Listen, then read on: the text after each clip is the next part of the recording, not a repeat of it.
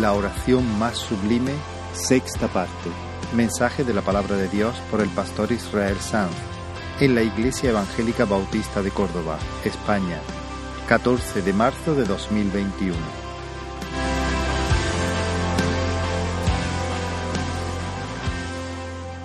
Gloria al Señor. Pues sí, vamos a seguir con este, con este asunto de la unidad. Os invito entonces a abrir la palabra de nuevo en Juan capítulo 17 y vamos a leer los versículos del 20 al 23. Juan capítulo 17, versículos del 20 al 23. Dice la palabra del Señor. Es, es Jesús el que está orando aquí. Mas no ruego solamente por estos sino también por los que han de creer en mí por la palabra de ellos, para que todos sean uno, como tú, oh Padre, en mí y yo en ti, que también ellos sean uno en nosotros, para que el mundo crea que tú me enviaste. La gloria que me diste yo les he dado, para que sean uno, así como nosotros somos uno. Yo en ellos y tú en mí, para que sean perfectos en unidad, para que el mundo conozca que tú me enviaste y que los has amado a ellos, como también a mí me has amado. Señor, ayúdanos al estar ante tu palabra, a entender tu corazón, a entender tu mente. Dependemos, Señor, de tu obra, la obra de tu Espíritu Santo, para alumbrar nuestro entendimiento. Señor, haz algo en nuestro corazón, haz algo profundo, sobrenatural, divino en nuestro corazón mientras contemplamos, Señor, tu gloria en este texto. Amén. Aunque Antonio ya nos ha, nos ha, recordado algunas cosas, permitidme tomar unos minutos para repasar lo que estuvimos considerando la semana pasada. Estuvimos en la tercera de las peticiones que el Señor hace por sus discípulos en este capítulo 17 de Juan, que sean uno. Y vimos que la la verdadera naturaleza, perdón, la verdadera unidad, la que el Señor tiene en mente cuando ora, es de naturaleza espiritual, no es externa, es interna, va mucho más allá de lo institucional, de lo organizativo, de lo estructural. No se trata de ir vestidos iguales, sino de tener almas compenetradas, acompasadas, de vibrar en una misma mente, en un mismo propósito, en un mismo amor, en una misma lealtad por el Señor. Así que la unidad que el Señor tiene en mente es una unidad tipo Dios, unidad tipo Dios, quien en el seno de su ser trino disfruta de la más perfecta concordia, una concordia en amor, en verdad, en santidad y en propósito.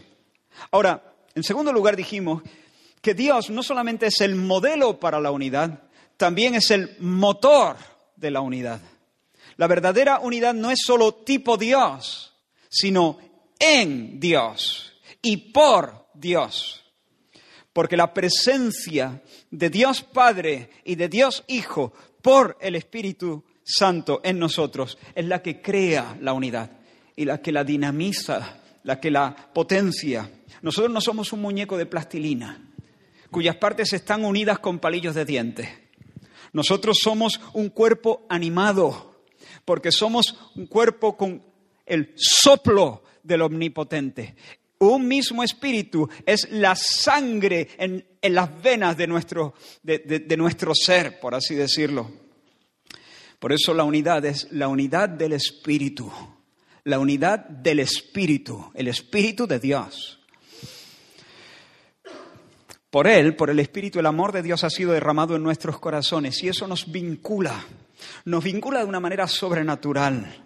La unidad es un milagro extraordinario de Dios, es una obra divina. Y por ese Espíritu que ha venido a nosotros, derramando el amor de Dios en nuestros corazones, por esa unción, por la unción, nosotros miramos a Dios y le decimos, Abba, Padre. Y por la unción miramos a nuestro hermano y le reconocemos y le decimos, hermano mío. En tercer lugar, dijimos que la unidad trasciende el tiempo, las barreras sociales, el espacio. Su extensión es universal. Incluye a todos los verdaderos hijos de Dios de todos los tiempos, no solamente los que los que pertenecen a la iglesia que ahora mismo peregrina en este mundo, a la iglesia militante, sino también a la, a la, iglesia triunfante, la compañía de almas que ya están en la presencia de Dios. Dios en sus oídos no escucha mil cantos de sus miles de hijos, no, no, Dios en sus oídos escucha un solo canto. El de Pablo, Silas, también Abel, Simeón, Saqueo, Gallo, tú, yo, todos somos compañeros en el gran coro que alaba la gloria de su gracia. En cuarto lugar, vimos que el fundamento de la unidad es la verdad. Se cimenta no sobre la simpatía, no sobre la solidaridad en la misión. La unidad del Espíritu se basa, se cimenta, tiene su fundamento en la verdad revelada, la doctrina apostólica, la fe una vez dada a los santos, acogida en nuestros corazones, creída en nuestros corazones. Es una unidad en la verdad. Por supuesto, los cristianos podemos tener diferencias en, asuntos secundarios, pero la unidad es inviable si no hay acuerdo en las verdades centrales que vertebran la fe cristiana. Y por último vimos la manifestación de la unidad, la manifestación. La unidad invisible se hace visible, se expresa, se irradia hacia afuera en compañerismo. Los creyentes estamos conectados por ciertas experiencias vitales que nos son comunes. Si tú eres creyente, participa junto con los demás de una misma experiencia de salvación. Sí, los detalles son diferentes, pero tú has sido iluminado, sabes lo que es probar, comer de la gracia, has sido hecho partícipe del Espíritu, has experimentado el poder del Evangelio, el poder de la palabra de la cruz, has experimentado también los poderes del siglo venidero, es decir, conoces las íntimas influencias del Espíritu Santo dentro de ti, influencias que vivifican, y como tenemos las mismas experiencias, como, como, como, como hemos vivido esas mismas cosas, como en algún grado las conocemos, no podemos evitar estar juntos, nos gusta estar juntos. Nos gusta vernos y sabernos compañeros y comer del mismo pan. El mundo no puede ver el vínculo invisible que nos une, pero sí ve el cariño, sí ve la ayuda, sí ve la colaboración entre personas que de no ser por Dios nunca se habrían juntado, porque aparentemente no tienen casi nada en común. En los minutos que tenemos por delante vamos a abordar tres aspectos más a partir de este texto de Juan 17. Vamos a, ver el desarrollo de la unidad, el propósito de la unidad y por último, de una manera muy, muy, muy, muy, muy sencilla, la permanencia de la unidad. Desarrollo, propósito, permanencia. Ya lo dijimos la semana pasada, lo vuelvo a decir, la unidad es un hecho. Nosotros no estamos llamados a vincularnos. Lo estamos ya. Lo estamos. Al nacer de nuevo somos bautizados por el Espíritu Santo en el cuerpo de Cristo, que es la iglesia. Así que la unidad no es algo del futuro, es una realidad presente. Seguramente más de uno se ha sentido confundido al ver la iglesia, tantos grupos, cada uno con sus acentos teológicos, sus formas distintas y por momentos eh, incluso ha llegado a pensar que, la unidad parece una broma pesada o, que la unidad es solamente una palabra bonita o en todo caso, como mucho, un proyecto, una, una meta futura, una meta en el horizonte, pero no una realidad actual. Uno dice, unidad, pero sí, hay un montón de diferencia, un montón de... Pero quiero responderte con una cita de Spurgeon, el predicador de Londres. Él dijo en, en uno de sus sermones, visito una gran fábrica, veo una rueda grande girando en una determinada dirección, indiferente y desatenta a todas las demás ruedas. Veo otra rueda girando en dirección contraria todo tipo de movimientos concéntricos y excéntricos y me digo, todo esto parece un extraordinario embrollo. Eso es. Es que no entiendo la máquina.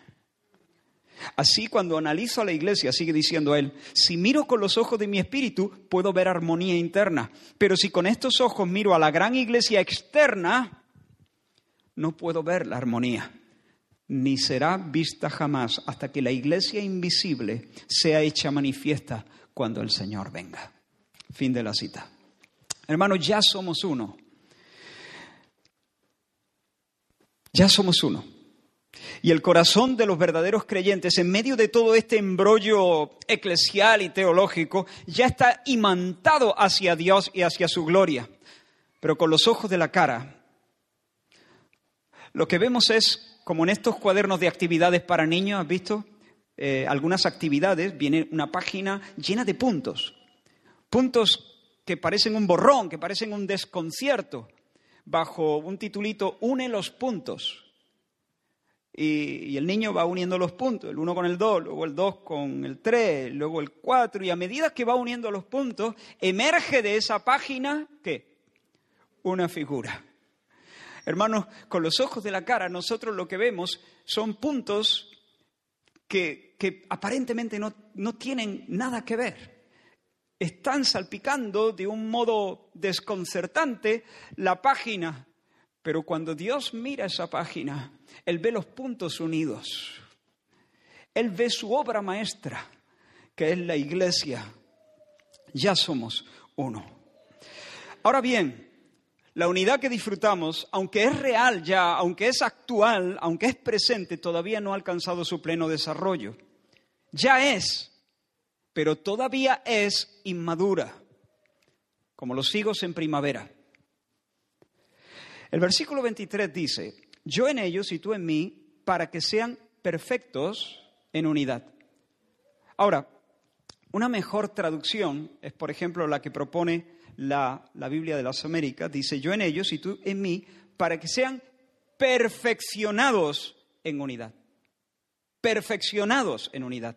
Otra versión, la nueva versión internacional, dice algo parecido. Yo en ellos y tú en mí, permite que alcancen la perfección en la unidad. Esa es la idea. Esa es la idea. Una unidad que necesita desarrollarse, perfeccionarse, completarse. Cuando una pareja pronuncia sus votos, un matrimonio, el novio y la novia pronuncian ante Dios y ante el mundo sus votos, el Señor los une los vincula. Y desde ese instante ambos forman una sola entidad delante de Dios. Ya no son más dos, sino uno, una sola carne, dice la Escritura. Sin embargo, aunque su unidad es ya y ya es real, actual, todavía debe florecer, ¿sí o no? Debe florecer, debe ensancharse, debe crecer, desarrollarse, afectar por entero sus vidas. Ambos deben aprender a pensar como una sola carne, aprender a planear la vida, enfrentarse a las dificultades, relacionarse con otras familias y otras personas como una sola carne. Ya son uno, pero todavía tienen una vida por delante para aprender a ser lo que son, aprender a ser lo que ya son y bailar sin pisarse, por así decirlo. De la misma manera, hermanos, la unidad cristiana es ya pero todavía no. Es ya, pero todavía no. Todavía no es madura. Tiene que crecer y desarrollarse. Dios quiere que la semilla de la unidad llegue a ser hierba y luego la hierba sea espiga y luego la espiga se llene de grano. El Señor quiere que la unidad sea llevada a la perfección para que los suyos puedan bailar sin pisarse, en perfecta sincronía, en una coreografía que le dé gloria. Ahora mira este texto, Efesios 4, versículos 1 y 3 dice, yo pues, preso en el Señor, os ruego que andéis como es digno de la vocación con que fuisteis llamados. Mira, con toda humildad y mansedumbre, soportándoos con paciencia los unos a los otros en amor. Y ahora presta mucha atención, solícitos en guardar la unidad del Espíritu solícitos en guardar la unidad del Espíritu. De nuevo, Pablo no exhorta a los efesios a generar la unidad del Espíritu, sino a guardarla, a protegerla, a defenderla, a mantenerse en la unidad, a custodiar el don precioso de la unidad.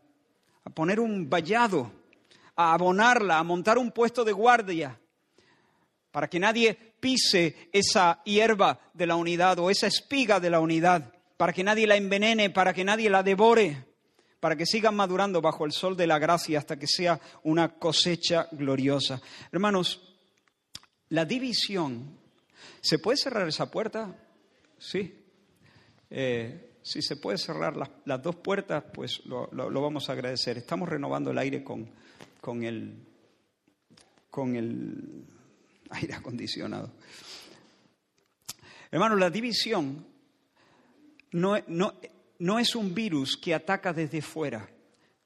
Generalmente la, la división es un cáncer que corroe desde dentro, que se genera dentro. Y sería muy extenso considerar todas esas cosas que atentan, que amenazan contra la unidad del Espíritu. Pero quiero mencionar tres pecados, tres pecados que atentan contra la unidad. El Señor nos está demandando que seamos solícitos en proteger, solícitos en guardar. Y quiero mencionar, quiero que meditemos en estos próximos minutos en tres pecados que atentan directamente contra la unidad que el Señor ha creado entre nosotros. En primer lugar, si la unidad cristiana es una unidad en la verdad, un pecado que dispara a la línea de flotación de la unidad es la herejía. La herejía. El Señor ha establecido en medio de su pueblo a pastores y maestros para, como dice Pablo en el capítulo 3 de Efesios, para perfeccionar a los santos para la obra del ministerio, para la edificación del cuerpo de Cristo, hasta que todos lleguemos a la unidad de la fe y del conocimiento del Hijo de Dios, a un varón perfecto, a la medida de la estatura de la plenitud de Cristo, para que ya no seamos niños fluctuantes, llevados por doquiera por todo, de todo viento de doctrina. Así que el deseo de Dios es que todos tengamos una misma mente con respecto a Cristo que profesemos las mismas convicciones con respecto a Dios y a la fe. Pero Satanás no descansa. Está intentando siempre echar veneno en la copa de la iglesia para herir la, la fe de los creyentes y para dañar la unidad y para devorar la piedad. Mira lo que Pablo le dice a Timoteo en su segunda carta. Timoteo, no participes, estoy leyendo de otra versión, no es la Reina Valera ahora, no participes en conversaciones inútiles y extrañas a la fe, que solamente hacen progresar en la ignorancia de Dios. Son doctrinas que se propagan como la gangrena. Estoy pensando en Himeneo y Fileto, que se apartaron de la verdad afirmando que la resurrección ya tuvo lugar, con lo que desconciertan la fe de algunos doctrinas extrañas a la fe apostólica, que se propagan como una gangrena, que desconciertan la fe de los creyentes y que conducen a la ignorancia de Dios o a la impiedad. Por eso, hermanos, el consejo apostólico es el siguiente. Cuando escribe Pablo a los romanos, les dice, os ruego, hermanos, que os fijéis en los que causan divisiones y tropiezos contra la doctrina. Que os fijéis en los que causan divisiones y tropiezos contra la doctrina que vosotros habéis aprendido y que os apartéis de ellos. Es un asunto solemne, es un asunto serio. ¿Tú quieres ser solícito en guardar la unidad? Si eres cristiano, sí, porque el Señor te lo pide. Debemos ser diligentes para proteger el milagro de la unidad. ¿Quieres ser solícito? Entonces apártate de los himeneos y filetos de turno, de este momento, del presente. Apártate porque hay muchos himeneos y filetos eh, que, que han salido, enviados por por, el padre del error, que es el diablo, para confundir la fe, para distraer la fe, para desconcertar la fe y para dañar la unidad. Hermanos míos, no estéis en busca de novedades doctrinales, no estéis en busca de novedades. Si es nuevo, no es verdad. Ya está. Si es nuevo, no es verdad. Nosotros no inventamos el cristianismo, lo heredamos, lo heredamos.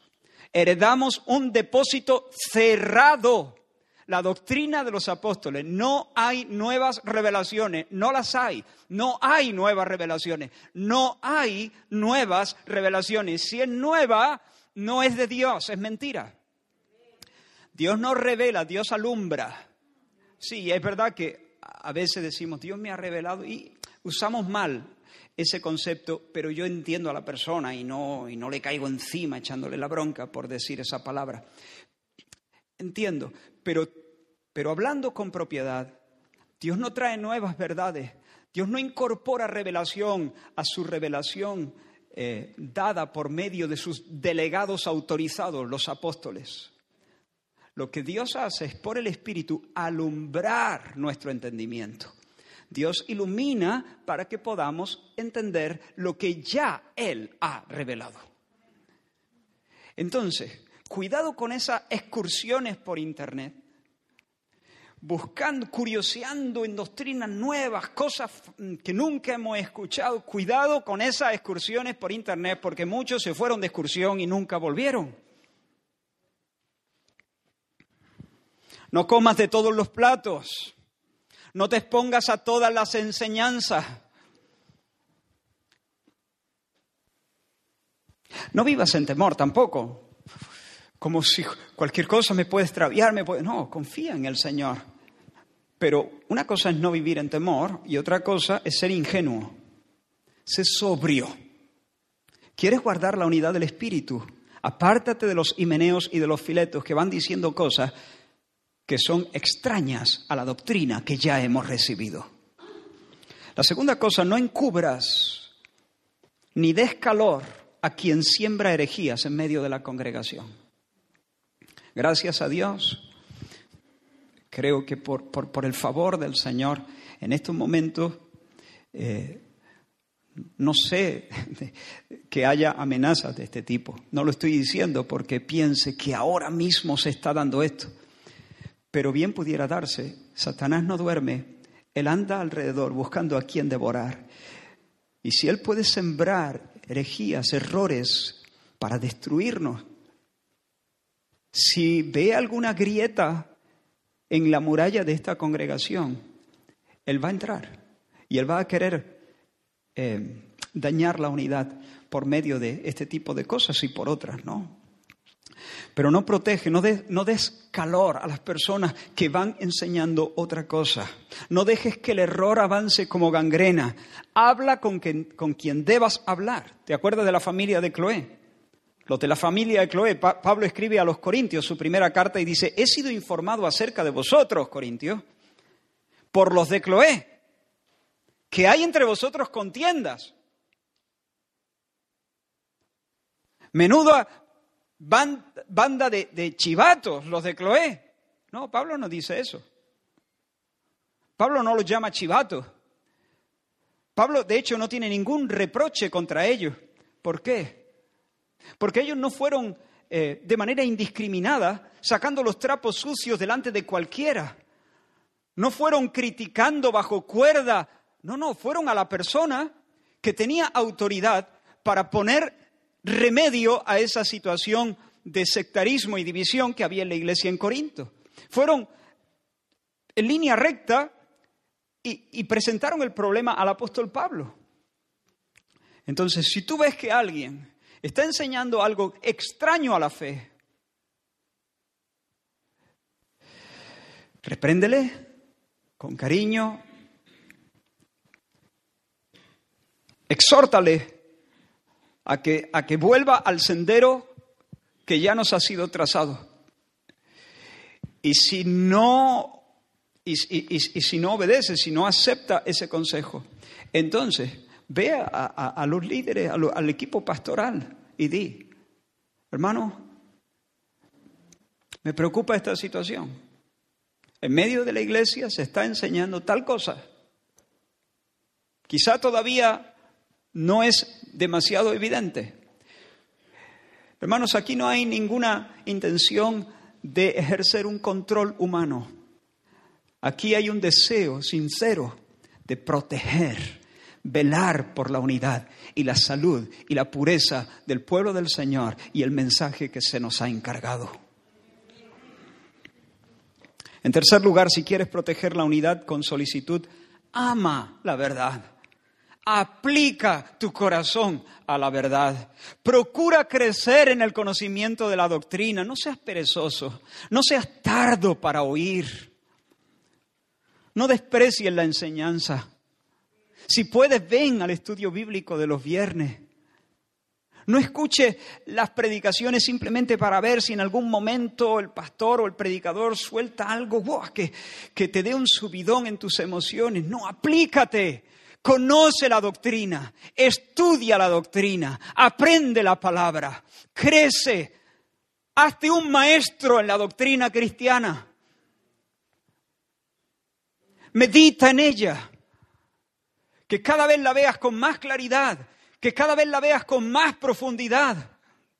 Hermanos, con todo respeto, de verdad, con todo respeto y con todo el cariño, si tú no ves la gloria de la doctrina de la justificación, por ejemplo, de una manera más intensa, más clara, más profunda que hace 10 años. ¿Qué has estado haciendo? ¿Qué has estado haciendo? ¿Me permití esta exhortación? Oh, hermano. Vamos. Vamos, hay un océano glorioso de verdades donde bucear. Conoce a Dios, conoce la doctrina, conoce la, palabra, aplícate a la enseñanza. Y eso no solamente hará que no seas movido por los vientos de la herejía, sino hará de ti un instrumento precioso para fomentar y consolidar la unidad en medio del pueblo de Dios. La unidad es una planta en desarrollo. Debemos cuidarla con diligencia y para ello tenemos, en primer lugar, he dicho, que velar contra toda herejía. El segundo de los pecados que quiero mencionar es el orgullo. El orgullo es una unidad en amor. Ah, y el orgullo, todo tipo de orgullo, vanidad, arrogancia, soberbia, todo, perdón, todo tipo de orgullo. Justo antes de decirlo, hemos leído, pero justo antes de decir esa frase, solícitos en guardar la unidad del Espíritu, Pablo dice, os ruego que andéis con toda humildad y mansedumbre. Humildad y mansedumbre. He oído, he oído decir que la gran dificultad de manejar un, un vestuario de equipos como el Barça o como el Madrid es lograr que el grupo sea una piña, que tengan una mentalidad de equipo que los jugadores antepongan los intereses colectivos a los intereses particulares, individuales. Porque esas plantillas reúnen un elenco de jugadores famosos, famosísimos, encumbrados, con un ego superlativo, que aman ser los protagonistas. ¿Te imaginas tener que dirigir un equipo de jugadores famosos Quizás no todos, pero yo creo que casi todos vamos a conocer estos nombres, ¿no? Imagínate, un equipo que cuente con Messi, Cristiano Ronaldo, Zlatan, Ibrahimovic y Neymar. ¿A quién dejan el banquillo?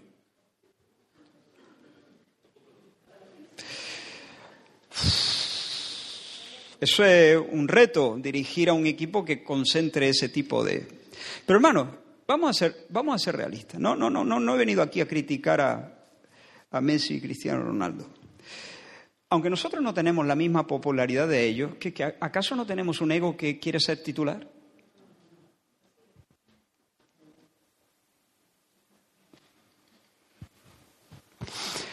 Y Pablo sabe que en el seno de la iglesia, si los hermanos se descuidan, los egos pueden colisionar con tanta furia como en un vestuario de estos.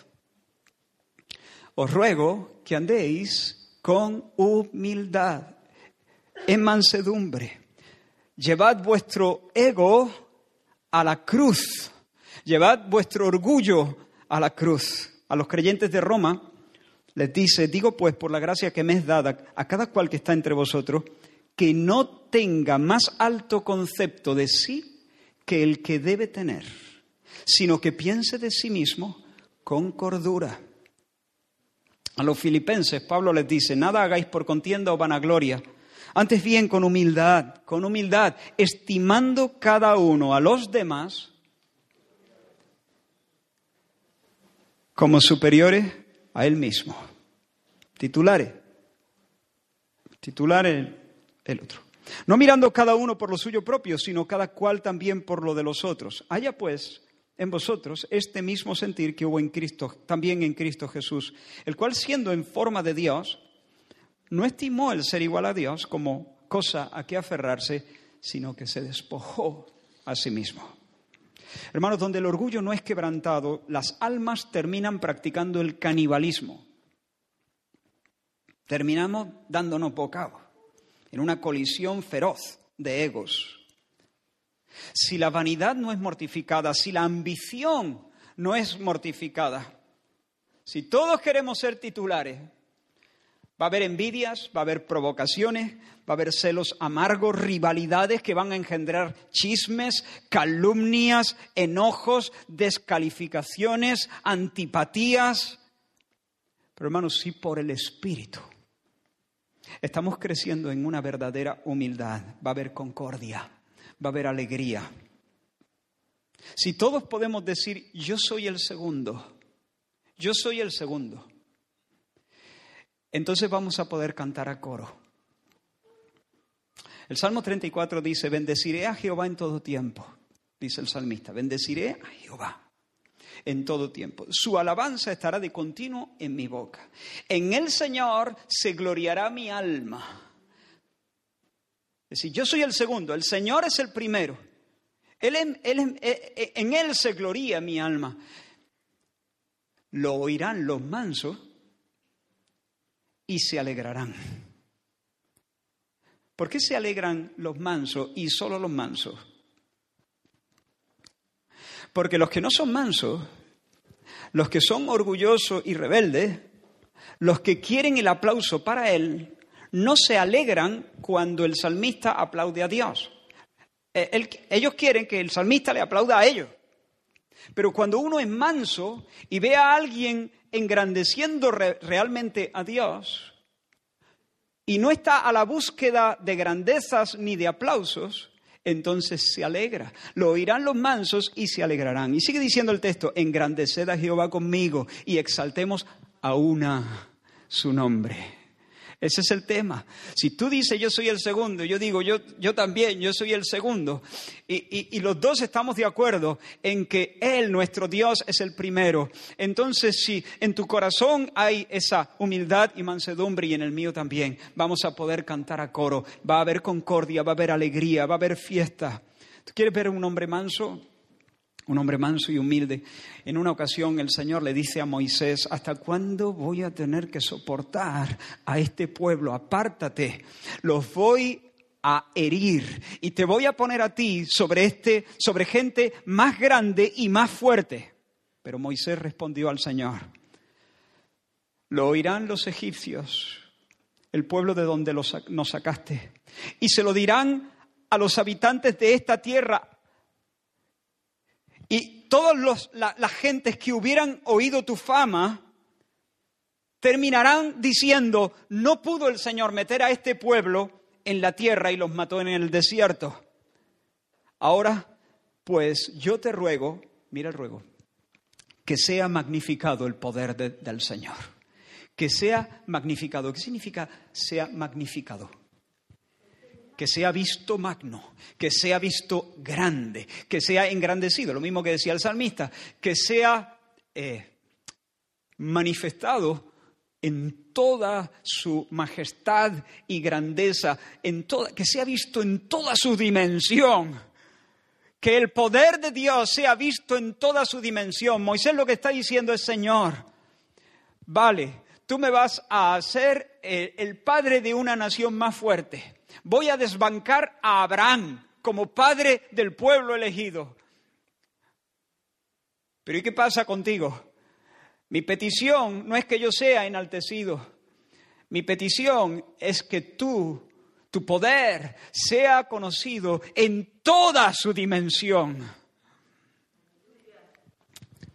Perdona ahora la iniquidad de este pueblo según la grandeza de tu misericordia. Tú eres el Dios que te revelaste a mí diciendo, Jehová, Jehová que tiene misericordia. Pues tírale, Señor, lúcete, muéstrala, que todos lo vean, que todos vean cuán grande, cuán ancho, cuán profundo, cuán largo, cuán increíble es tu amor. Lúcete, Señor, no me interesa, no me interesa la propuesta, no me interesa. Eso es un hombre manso. Cuando hay una compañía de personas así, que no quieren ser titulares, ni protagonistas, ni encumbrarse a sí mismos, sino que abrigan en su corazón el deseo de que Cristo sea magnificado. Como decía Pablo, yo sé que por vida o por muerte en nada seré avergonzado. Antes bien, como siempre, Cristo será magnificado en mí. Esa es la ambición de Pablo, que Cristo sea visto grande cuando hay una compañía así, los creyentes, aún en medio de las aflicciones y de, los roces que pueda haber, pero los creyentes van a conocer la dulzura del verdadero compañerismo cristiano y de tanto en tanto van a experimentar pequeños adelantos del cielo y van en el restaurante de la unidad, van a ser restaurados una y otra vez en el banquete de la unidad. Si yo quiero los piropos de esta iglesia, y tú también. Primero, no nos vamos a llevar bien. Y en segundo lugar, vamos a ofender gravemente al Señor, porque esta iglesia ya tiene novio. Y si yo intento seducir la novia de otro, el otro, que es el Todopoderoso, varón de guerra, me va a machacar. Cuidadito con la iglesia, que tiene novio. No está libre. Así que cuidadito, que nadie la intente seducir. Te lo digo a ti, me lo digo a mí. Los piropos de esta iglesia y los piropos de los cristianos son para el novio.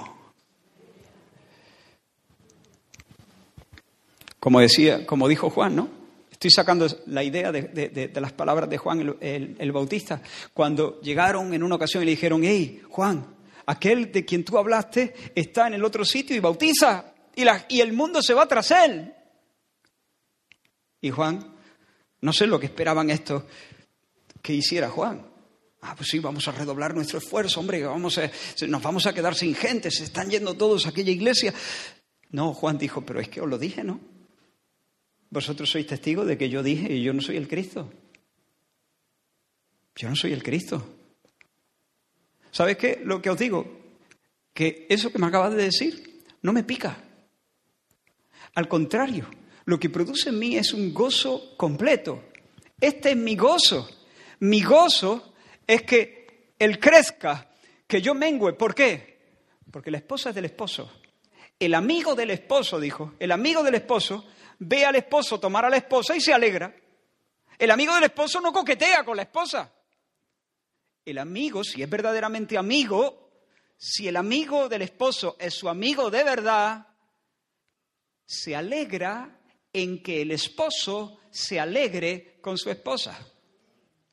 No la codicia para sí, la codicia para él, porque es su amigo.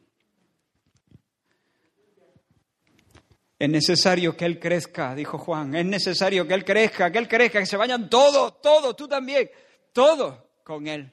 Y yo mengüe. Hermano, no busques seguidores, no, no, no procuren los piropos de los hermanos. Cultiva la, humildad. Di como el salmista, no a nosotros, Señor, no a nosotros, sino a tu nombre da gloria. Así que vela contra la, herejía, mortifica también el orgullo, todo tipo de orgullo. Y en tercer lugar, lleva a la cruz el egoísmo. el egoísmo. El amor, dice la Escritura, no busca lo suyo. El amor no busca lo suyo. Vivimos en una sociedad radicalmente individualista, donde lo más sacrosanto son nuestros derechos individuales. La carne quiere vivir a su buche, pero el Espíritu Santo manda, no mirando cada uno por lo suyo propio, sino cada cual también por lo de los otros. Ser solícito en la unidad exige medir bien mis pasos a fin de no dañar la conciencia de los demás.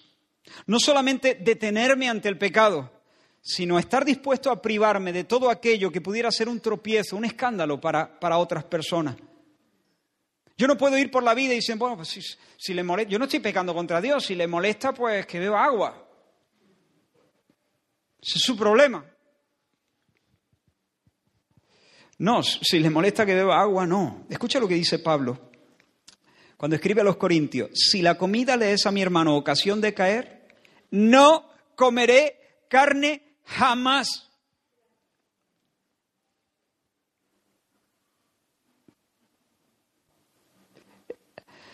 Si la comida le es a mi hermano ocasión de caer, no comeré carne jamás.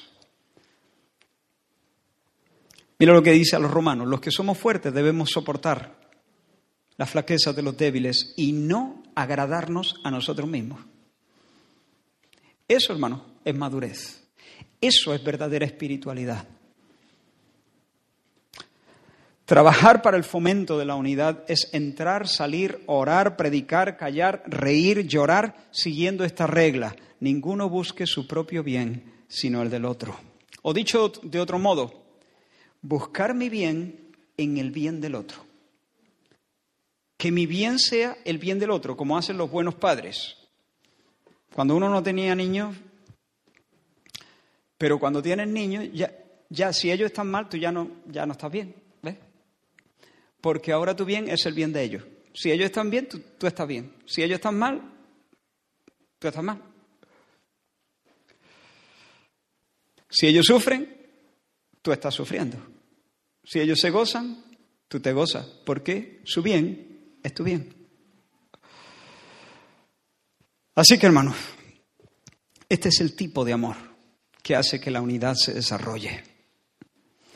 Si queremos preservar entonces la unidad, tenemos la responsabilidad, por una parte, de cultivar las virtudes que la fortalecen, la humildad, el amor, versus egoísmo y el apego y la fidelidad a la verdad versus la herejía y el error.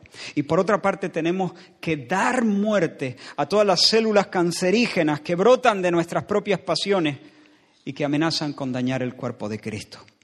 Ahora, ¿cómo cultivar estas virtudes? Pues hermanos, lo de siempre. Lo de siempre, que yo espero que escuches de, de una manera nueva, contemplando la gloria del Evangelio trayendo nuestra alma una y otra vez a los pies de la cruz para que capte, para que capte con mirada amorosa, para que contemple con mirada amorosa que ya no tenemos que pelearnos con los cerdos por las algarrobas de la gloria mundana. El Señor es nuestra gloria. El Señor es el que nos hermosea. El Señor es el que nos viste de salvación. Por eso no tengo que pelear por la honrilla. No tengo que pelear por tener un puesto en ningún sitio. Es que estoy sentado en lugares celestiales. ¿Entiendes? Cuando el Evangelio se me olvida, cuando se me olvida quién soy y lo que el Señor me ha concedido, soy capaz de atontarme de tal manera que uno busca la honra por un espacio, cuando todo el tiempo estoy sentado en lugares celestiales con Cristo Jesús. No se puede subir más alto.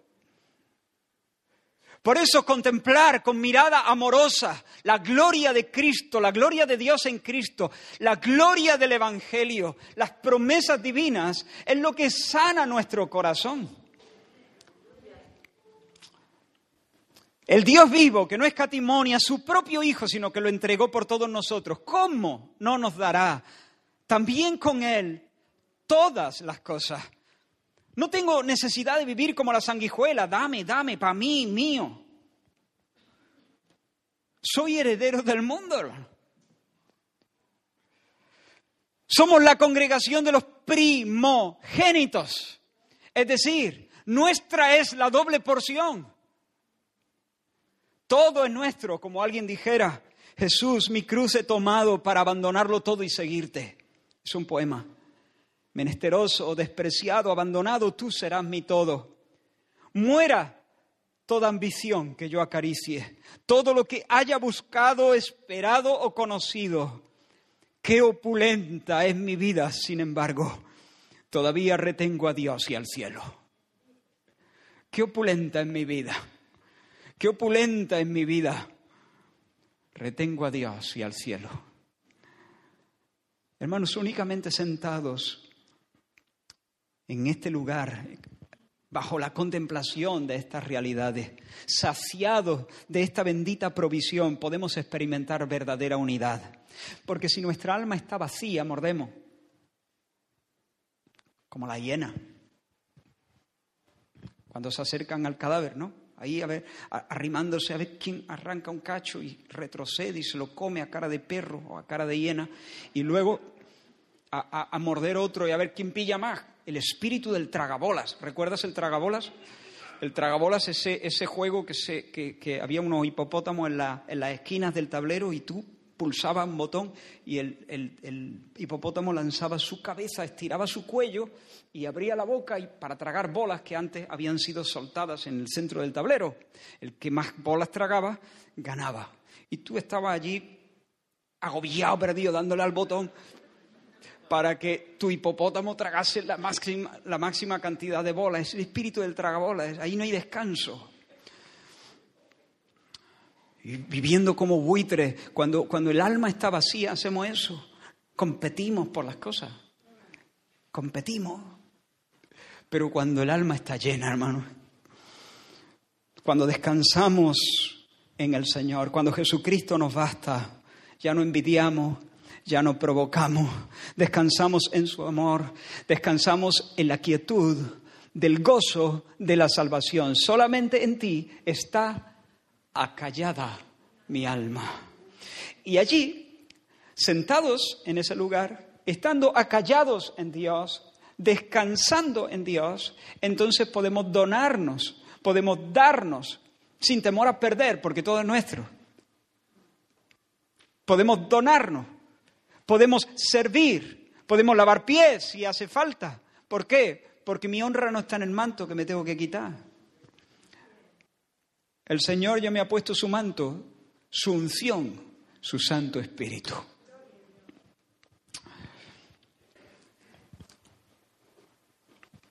De esa manera, y solo de esa manera, superamos el egoísmo y la ambición.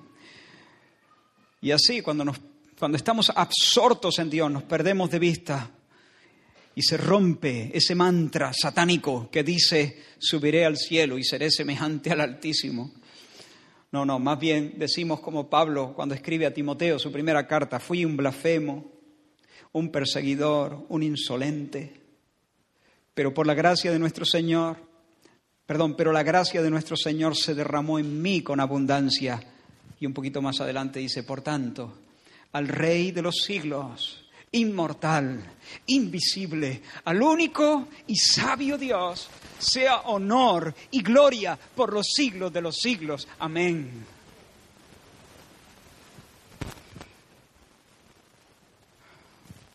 Pasamos al segundo punto, que no es tan largo como este, y el tercero va a ser un minuto.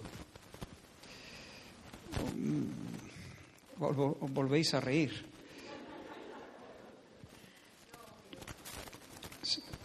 Un, minuto de púlpito, un minuto mío, pero, pero no mucho. bueno, antes de pasar al segundo punto, hermanos, se acerca el día, se acerca el día en el que el Señor va a ponerle la guinda a la tarta de la unidad porque la perfección no se va a lograr hasta que el Señor regrese. Pero cuando Él regrese, cuando Él regrese sí, porque Él tendrá un pueblo completamente santificado, sin una brizna de egoísmo ni vanidad. Entonces conoceremos cómo somos conocidos y por fin habremos llegado, como dice Pablo, a la unidad de la fe y del conocimiento del Hijo de Dios, a un varón perfecto, a la medida de la estatura de la plenitud de Cristo. Hermanos, no te canses de orar por esto. No te canses de trabajar por la unidad, porque cada esfuerzo y cada, y cada oración será grandemente, ampliamente recompensado. Por cada oración y por cada sacrificio en pro del desarrollo de la unidad, el Señor te dará en su reino una buena dosis de papilas gustativas espirituales. Todos gustaremos la dulzura de la unidad,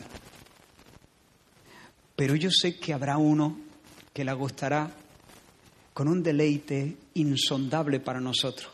Será Jesús, porque Él la compró con su sangre.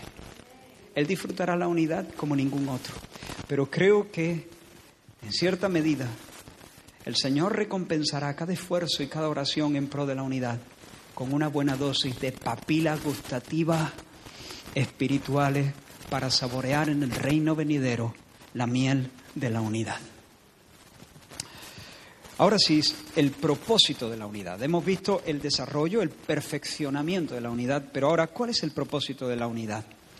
Mirad, hermanos, cuando Moisés fue llamado por Dios a, a, Egipto para libertar al pueblo que estaba siendo oprimido por Faraón, Moisés le dijo al Señor, Señor, esto es muy fuerte, ¿no? O sea, tú me pides que yo vaya a mi pueblo y les diga que tú te has aparecido a mí. No me van a creer. No me, ¿Qué les digo?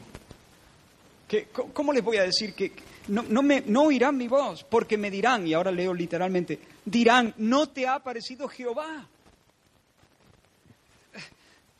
Hermano mío, Jehová se me ha aparecido. Ya, ya, ya. ¿Qué cenaste? Y entonces Dios le dice, ¿qué tienes en tu mano? Y él dice, una vara, échala en la tierra.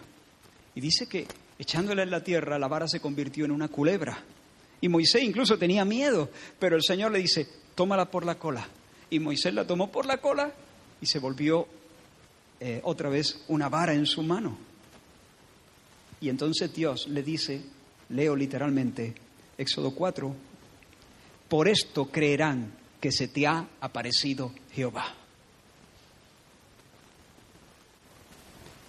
Esta señal, y, le dio otras también, pero esta señal estaba diseñada para autenticar el ministerio de Moisés, para poner sobre él un sello divino, para acreditarlo delante de sus hermanos hebreos para confirmar que realmente Moisés no se había inventado la historia, no venía por su cuenta, no se autoenviaba a Egipto, venía comisionado por Dios venía de parte de Dios.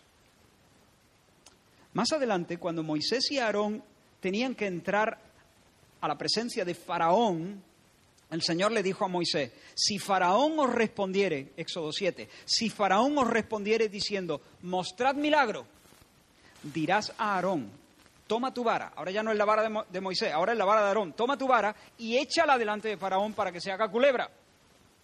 O sea, eh, eh, Moisés seguramente lo hizo, no lo dice el, relato, pero Moisés lo hizo delante de los hebreos, de sus hermanos. Pero cuando tuvieron que entrar a la, corte y encarar a Faraón, Dios le dice, si Faraón te dice, esta historia que me cuenta, eh, milagro, que Aarón eche su vara.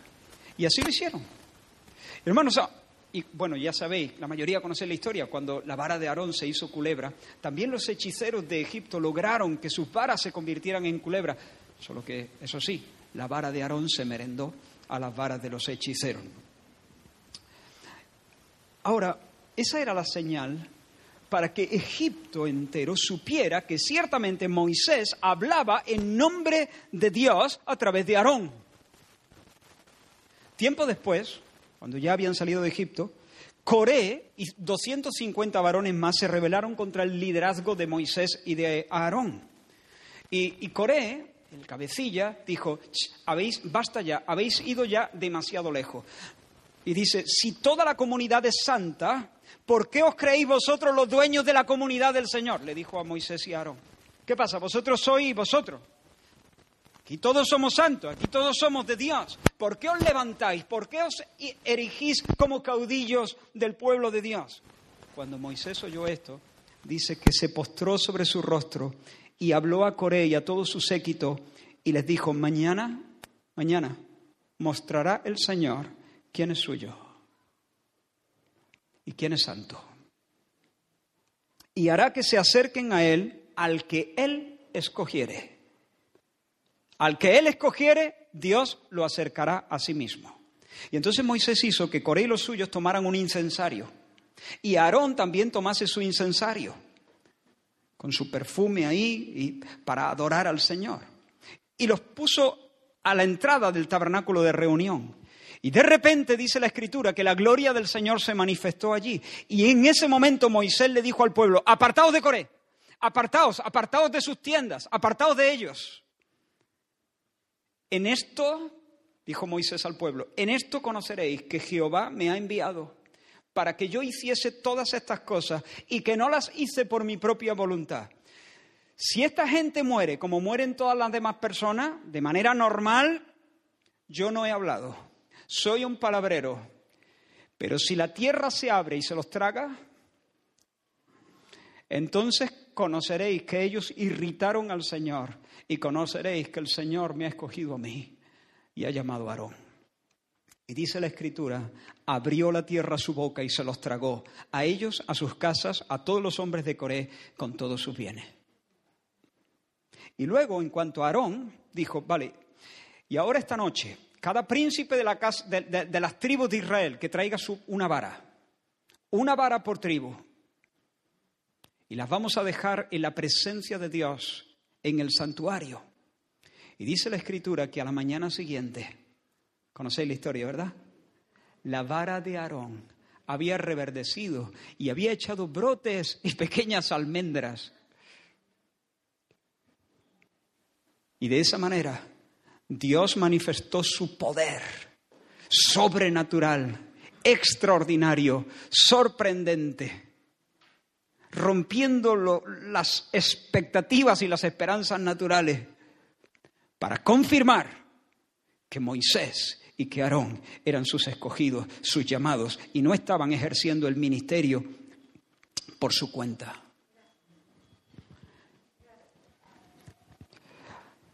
El Señor dice así, Juan 17, versículo 21, para que todos sean uno como tú, oh Padre, en mí y yo en ti que también ellos sean uno en nosotros para que el mundo crea que tú me enviaste. En el versículo 23, yo en ellos y tú en mí, para que sean perfectos en, en, unidad, para que el mundo conozca que tú me enviaste y que los has amado a ellos como también a mí me has amado. Hermanos, en medio de un mundo fracturado, la unidad cristiana es un milagro extraordinario. Es una vara reverdecida con almendra. La unidad en este mundo fracturado, donde nadie se pone de acuerdo a menos que haya dinero por medio. Es decir, que no se ponen de acuerdo. Donde las almas no se conciertan, la verdadera unidad cristiana no es una vara con almendra, es una vara con melones, hermano.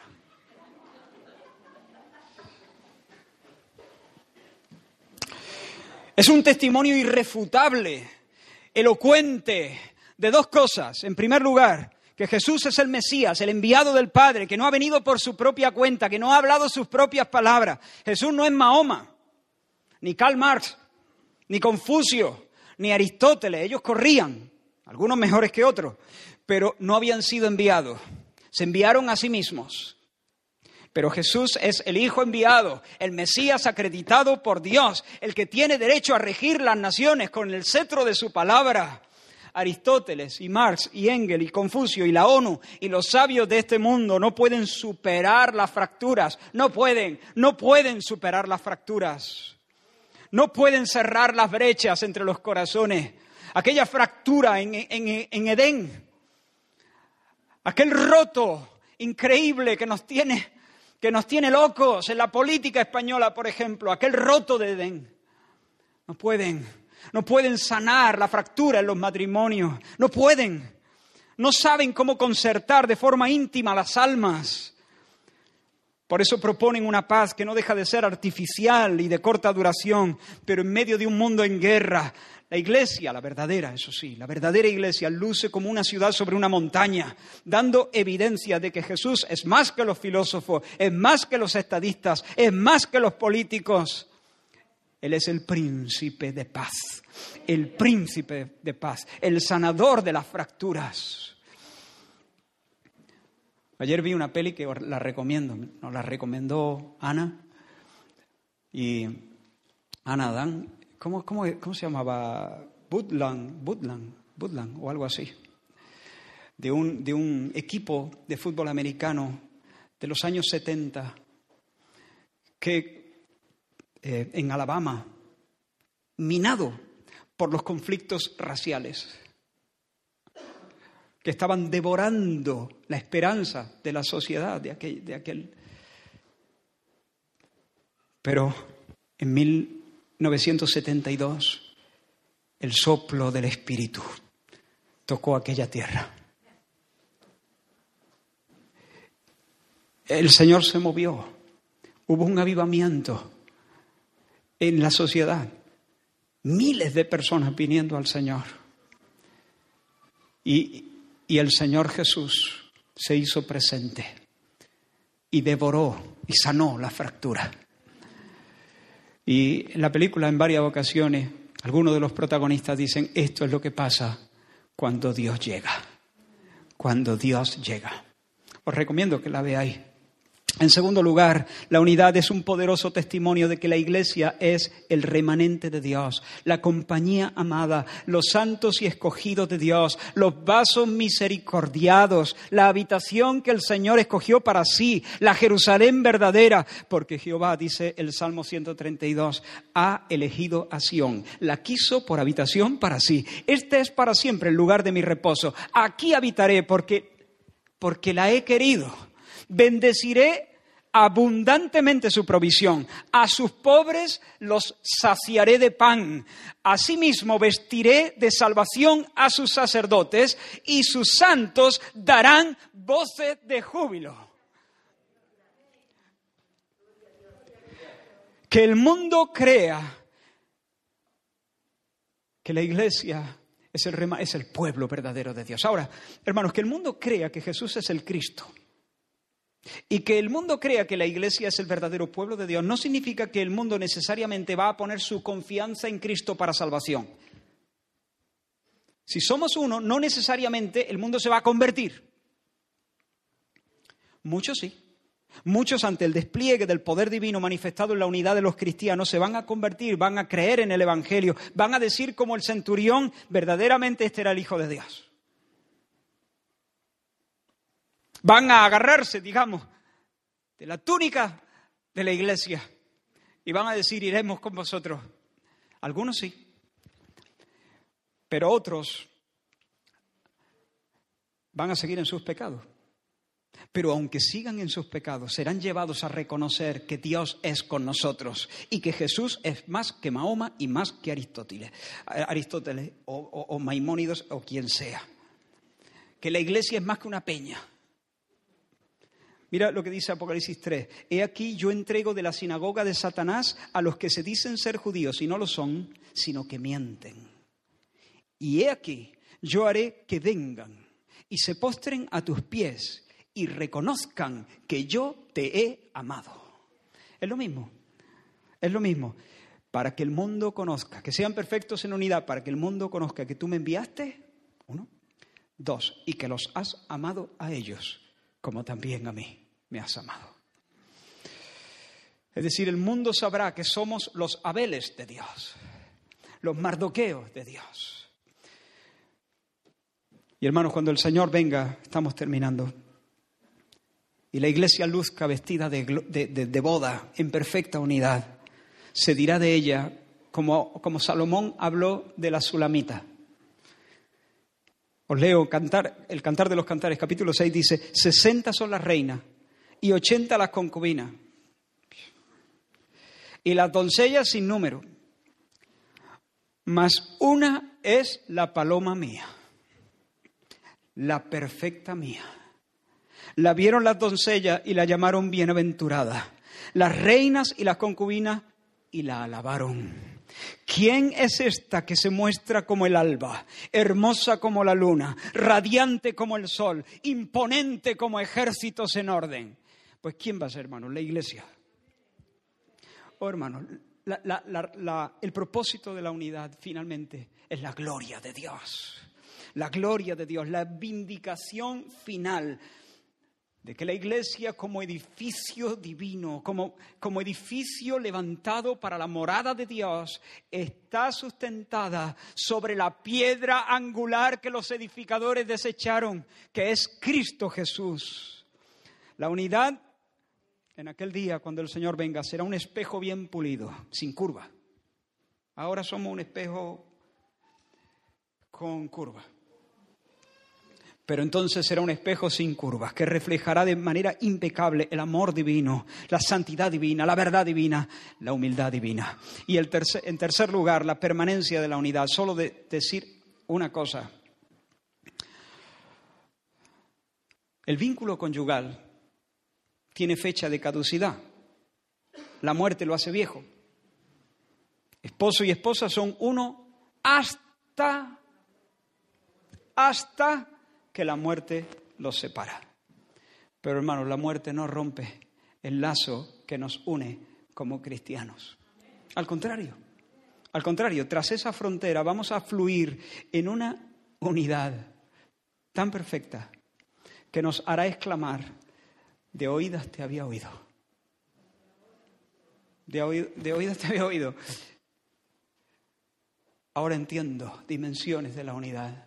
Ahora entiendo algo del gozo entrañable que Dios siente sin comienzo. Inclina tu, oración, tu, cabeza porque quiero guiarte en una oración que tengo escrita, pero quiero que tú la, te la apropies. Quiero que tú te la apropies. Y cierro así este mensaje.